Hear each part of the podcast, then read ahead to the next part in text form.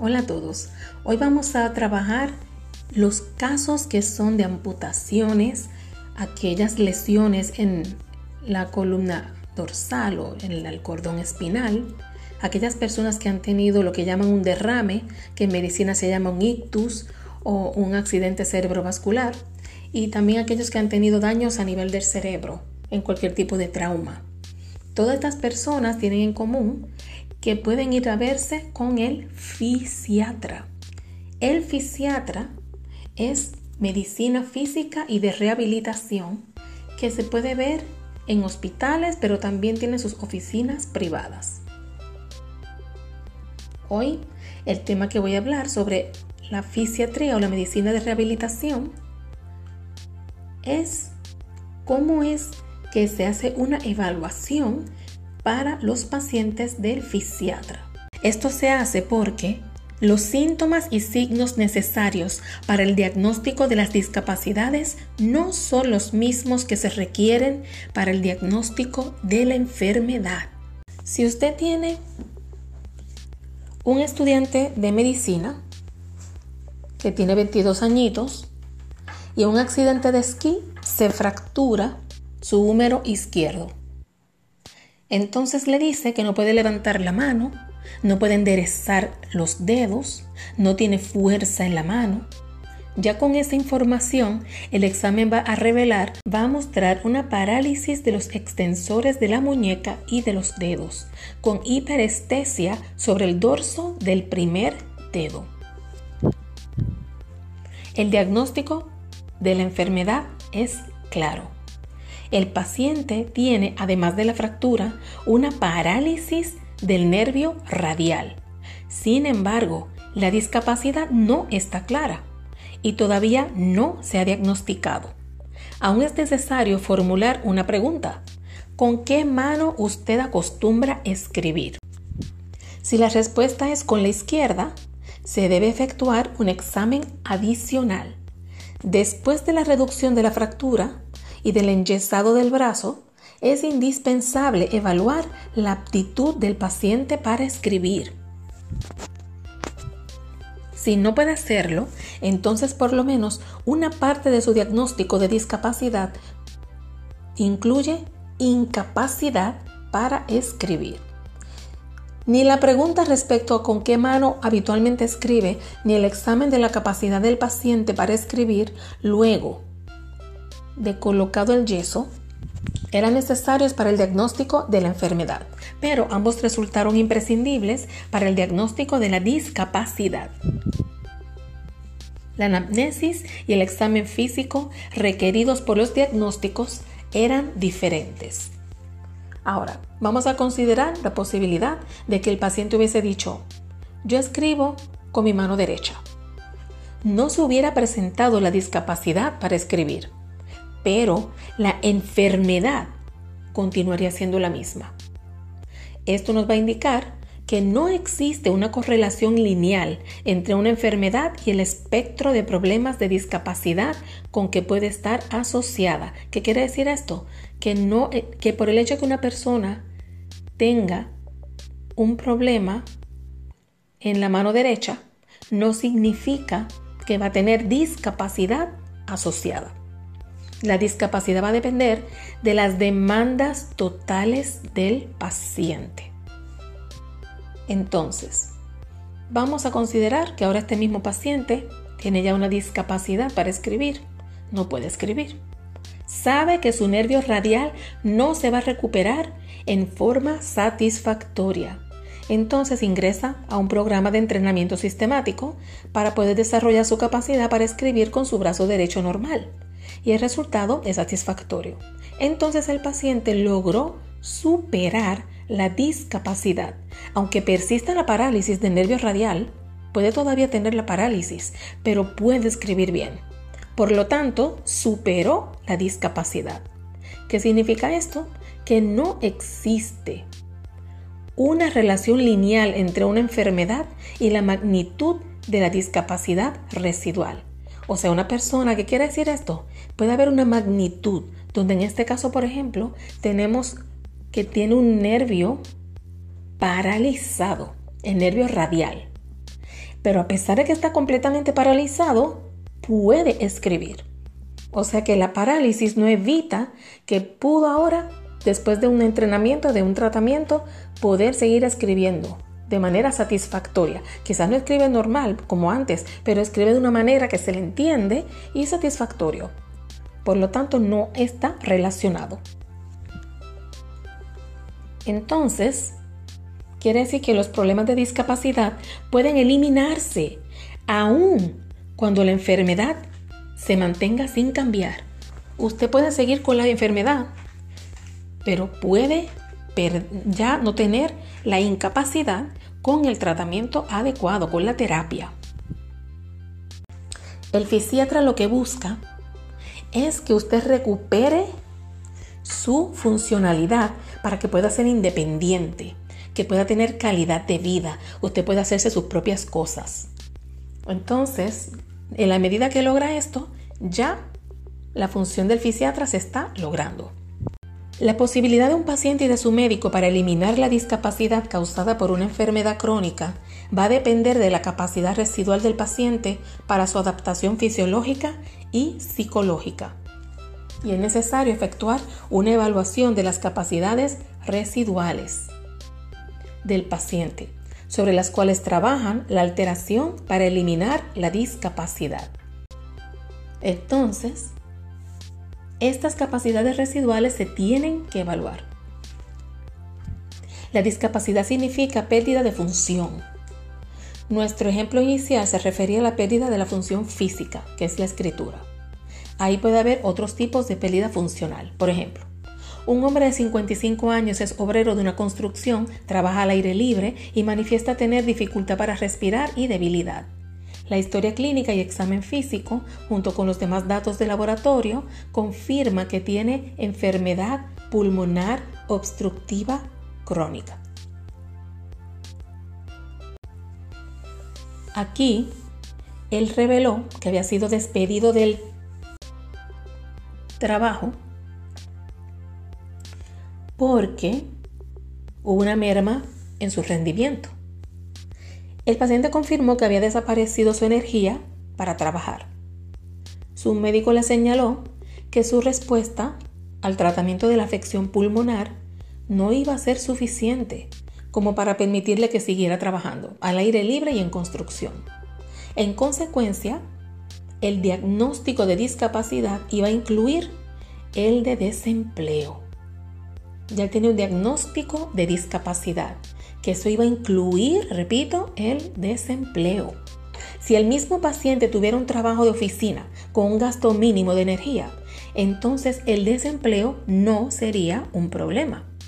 Por otra parte, si hay un empleado de oficina con una enfermedad obstructiva crónica, puede trabajar, pero puede estar discapacitado para realizar alguna de sus grandes aficiones. Por ejemplo, que le guste cazar quizás no puede ir a cazar, como consecuencia de la enfermedad. Entonces pueden ver cómo todo va a depender de la capacidad residual de la persona y también del tipo de trabajo o actividad que quiera ejercer.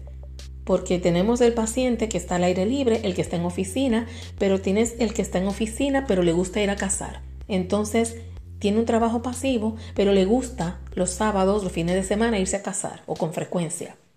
Entonces ese tipo de actividad ya se va a afectar por su condición. Entonces, estos ejemplos nos presentan enfermedades que provocan discapacidad y estas son enfermedades que parte o totalidad del proceso es irreversible, por lo que siempre estará presente. Según el medio, y los problemas, los factores del paciente es que va a ser el problema de discapacidad. Ahora, ¿qué es el enfoque de WID? Este va al problema de la orientación del proceso del cuidado del paciente, que es muy, muy efectivo para la evaluación de un individuo con enfermedad crónica y discapacidad. Se aconseja la lectura de este. WIT divide el proceso de tratamiento en cuatro. En la fase 1 al paciente se le va a buscar la historia, el examen físico, los estudios de laboratorio como datos básicos. En la fase 2 se va a identificar una lista de los problemas específicos de los datos de base. En la fase 3 se individualiza un tratamiento específico para cada uno de esos problemas. Y en la fase 4 se describe la efectividad de cada uno de los planes que ha hecho este fisiatra y sus alteraciones posteriores, según ve el progreso en el paciente. Así que los datos básicos van más allá de simplemente determinar un diagnóstico. Esta es la diferencia entre el fisiatra y los demás médicos. Aquí, estos datos que recopila van más allá de solo hacer un diagnóstico, como dije. Mientras que una lista de problemas va a incluir el diagnóstico conocido, también indicará síndromes fisiológicos, síntomas y signos y anomalías de laboratorio, por lo que hasta ese momento se determinó el diagnóstico de la enfermedad. La lista de problemas también incluye los deterioros específicos de las funciones. También la identificación individual conduce a la elaboración de un plan para la solución y eliminar la discapacidad. ¿Qué es la anamnesis? Esto es cuando el médico recoge los datos más importantes, que es ahí donde se extraen para el diagnóstico de la discapacidad y se encuentra en las secciones síntoma principal, enfermedad actual e historia social y vocacional del manejo habitual del paciente. La naturaleza del síntoma principal puede proporcionar la clave de la existencia de la discapacidad. Ahí es que uno va a enterarse de por qué, la raíz del problema.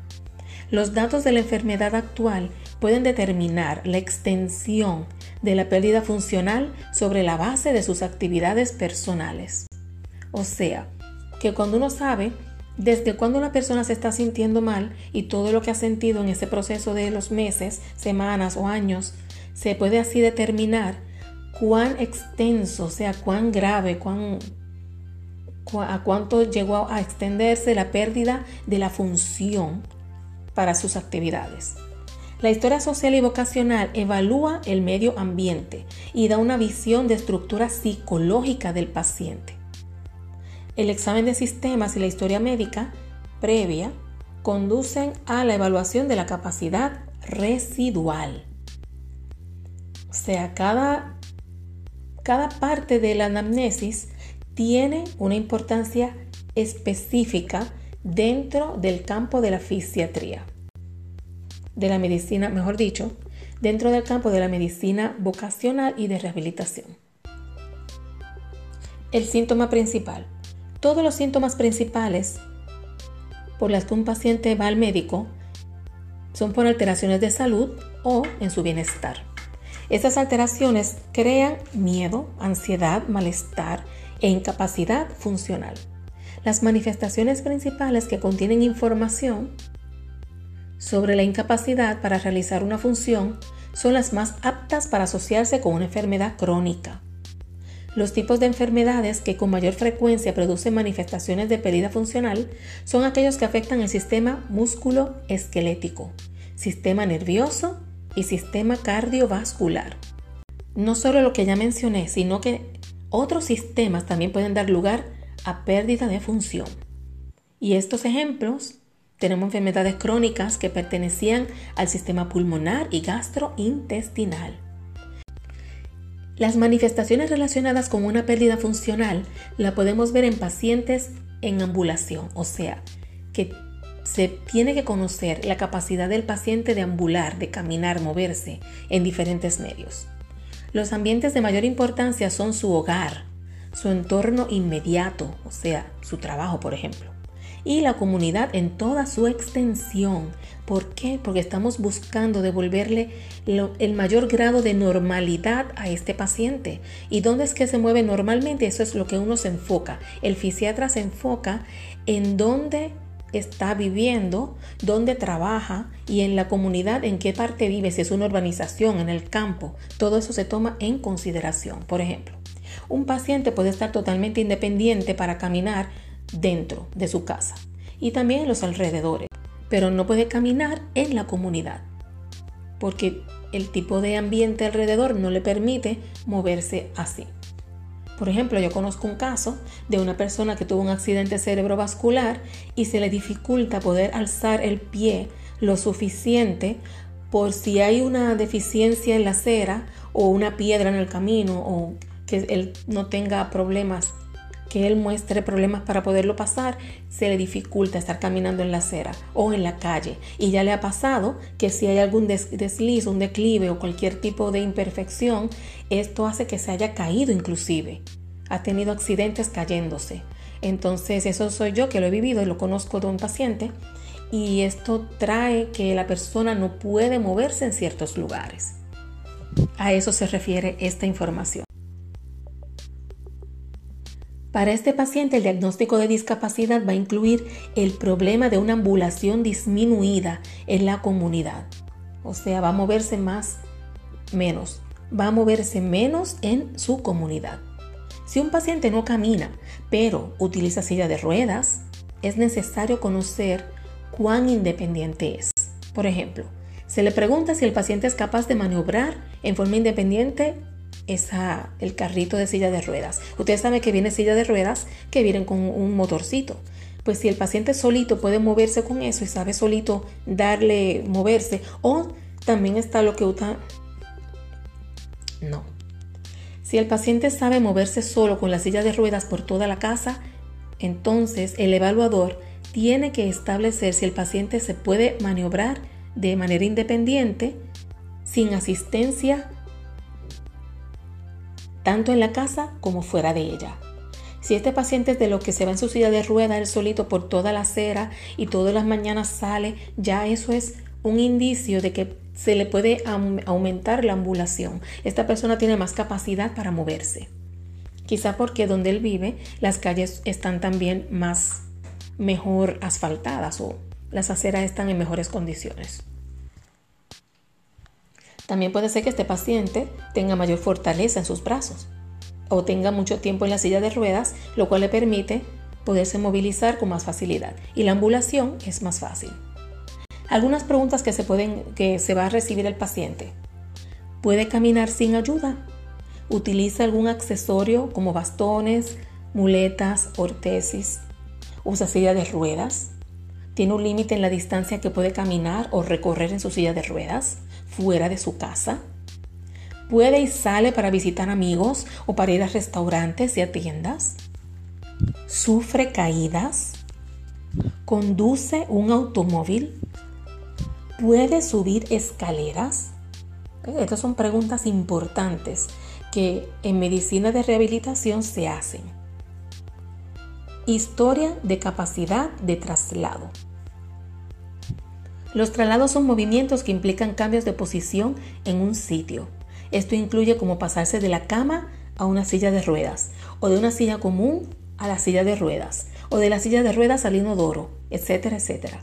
Estas son más básicas que la ambulación, todas estas actividades. Por ejemplo, un paciente puede ser independiente para caminar, pero depender de alguien para que lo levante de la silla. También esto es importante que lo conozca el médico en rehabilitación. Algunas preguntas modelo para comenzar la evaluación de la discapacidad es, ¿puede acostarse y levantarse de la cama sin ayuda? ¿Puede sentarse y levantarse del inodoro sin ayuda? ¿Puede entrar y salir de la bañera sin ayuda? Esto es muy importante porque se puede medir la independencia de este paciente en ese ámbito. Quizá el paciente puede caminar, pero todo esto no lo puede hacer, o algunos de estos. Historia de habilidad para vestirse. Se debe evaluar con sumo cuidado la habilidad del paciente para poderse quitar la ropa y ponérsela. Si no es independiente para vestirse, es poco probable que abandone la casa o que reciba visitas, a menos que sean los familiares más cercanos. Entonces aquí lo que se pregunta es, ¿se viste usted mismo? Un paciente discapacitado sin entrenamiento puede por un tiempo haber abandonado el uso de prendas de más difícil manejo. Si ve que se le hace difícil ponérselo, no lo usa. Típicamente se dejan de usar zapatos, medias, pantalones, ropa con botones y ropa interior ajustada. En consecuencia, Un paciente puede responder afirmativamente a esta pregunta sin percatarse de las pocas prendas que está usando. Para tener una noción exacta de su desempeño, se le pregunta, ¿se pone todos los días ropa como para que pueda salir de la casa? Se puede poner su camisa, pantalón, vestido, ropa interior y todas las prendas sin ayuda. Necesita ayuda para ponerse zapatos y calcetines, o sea, medias. Se pregunta luego la historia de la habilidad para comer. La pérdida de la capacidad para alimentarse por sí solo puede ser muy devastadora para la imagen del paciente. Esta es la única que debe seguir realizando aun cuando necesite una asistencia física total. La habilidad para comer incluye el empleo de un tenedor, cuchara, pero también cuchillo, que se pueda cortar su propia carne, y el manejo de tazas y vasos que también puedan él o ella misma tomar su vaso, su taza y, y beber de ella. Algunas preguntas para explorar esta capacidad son 1. ¿Puede comer sin ayuda? ¿Puede cortar la carne? ¿Tiene dificultades para manejar vasos o tazas? Todo esto hay que preguntarlo. La historia de la capacidad para la higiene personal. Las actividades de higiene incluyen espectro de habilidades relacionadas con limpieza y aseo, como cepillarse los dientes, peinarse, rasurado, el uso de la bañera y la ducha, la higiene perineal y el manejo adecuado de defecación y micción. Si pierde independencia en la realización de esto, constituye una discapacidad muy grave para el paciente, particularmente cuando éste no es capaz de controlar la defecación y la micción de una manera socialmente aceptable. Cuando el paciente está preocupado por la posibilidad de ensuciar sus pantalones o su cama o su automóvil o el automóvil de alguien, se crea un estrés emocional tan importante o sobre la familia de él o de ella que necesita que su cónyuge le esté aseando. Después, cada vez que va al baño, el cónyuge tiene que venir a limpiarlo y se pueden enfrentar muy pronto con una tirantez matrimonial. Todos los esfuerzos dirigidos a una mejor adaptación social y a una rehabilitación vocacional no tendrán éxito hasta que el paciente pueda desarrollar un sistema de evacuación que sea satisfactorio, que él mismo pueda ir a su baño y limpiarse. Eso es muy importante que se logre en el paciente. Entonces, los pacientes en este caso, no requiere que los sistemas sean fisiológicamente normales. Los pacientes con catéteres pueden desarrollar un sistema satisfactorio que puede manejar el vaciamiento de las bolsas colectoras y esconder de manera adecuada los sistemas colectores. Algunas preguntas modelo. ¿Puede afeitarse o maquillarse y peinarse sin ayuda? ¿Puede bañarse o ducharse sin ayuda? ¿Puede usar el inodoro sin asistencia? ¿Necesita ayuda para limpiarse luego de defecar? ¿Los accidentes causados por la micción o defecación son un problema para usted? Ahora vamos a la historia de la capacidad de comunicación. Las actividades de la comunicación incluyen el espectro de la habilidad para escuchar, hablar, leer y escribir. Esta área demuestra la amplitud y profundidad de la función del lenguaje. Esto depende en parte de la educación y nivel intelectual del paciente.